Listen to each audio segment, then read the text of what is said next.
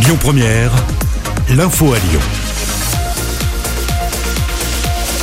Bonjour Loïc, bonjour à tous. Des mesures de couvre-feu ne sont pas exclues dans les départements où l'épidémie de Covid progresse. C'est ce qu'a dit ce matin Clément Beaune, secrétaire d'État aux affaires européennes, alors que le nombre de contaminations au Covid continue d'augmenter en France. Plus de 12 500 nouvelles contaminations ont été enregistrées sur la journée d'hier. C'est le nombre le plus élevé pour un dimanche depuis la mi-mai. Dans ce contexte, les contrôles du pass sanitaire vont être renforcés. Gérald Darmanin, le ministre de l'Intérieur, a écrit au préfet hier. Il vise notamment les boîtes de nuit. Une semaine après les annonces du chef de l'État, le pass sanitaire doit être adopté aujourd'hui en Conseil des ministres avant d'être voté au Parlement cette semaine.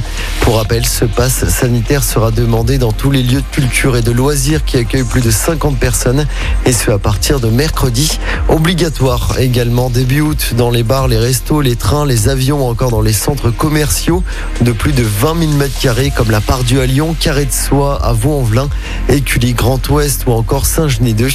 Notez que la vaccination obligatoire des soignants sera également au menu du Conseil des ministres aujourd'hui. Dans l'actualité locale, six personnes jugées en comparution immédiate aujourd'hui à Lyon après la manifestation contre le pass sanitaire. Une manif qui s'est déroulée pour rappel ce samedi. En tout, dix personnes avaient été interpellées, notamment pour des jets de projectiles sur la police. Une enquête ouverte dans l'Ain après un accident de la route hier matin à Faraman. Une femme de 23 ans avait été retrouvée dans un état grave à l'arrière du véhicule. Elle a dû être désincarcérée et héliportée dans un hôpital à Lyon. Une enquête est donc ouverte pour retrouver le possible conducteur de la voiture qui aurait pu fuir après cet accident. Le funiculaire de Fourvière à Lyon à l'arrêt pour 15 jours à partir d'aujourd'hui. En cause des travaux de maintenance entre Vieux-Lyon et Fourvière, des bus relais sont toutefois mis en place. Et bien on termine avec du foot, direction l'Espagne aujourd'hui pour l'OL. C'est le début d'un stage d'une semaine à Murcie au sud du pays.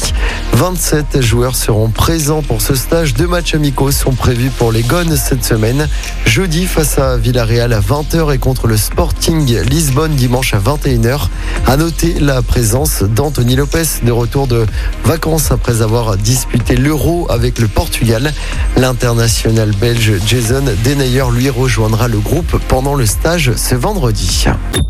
Écoutez votre radio Lyon Première en direct sur l'application Lyon Première, lyonpremière.fr et bien sûr à Lyon sur 90.2 FM et en DAB+.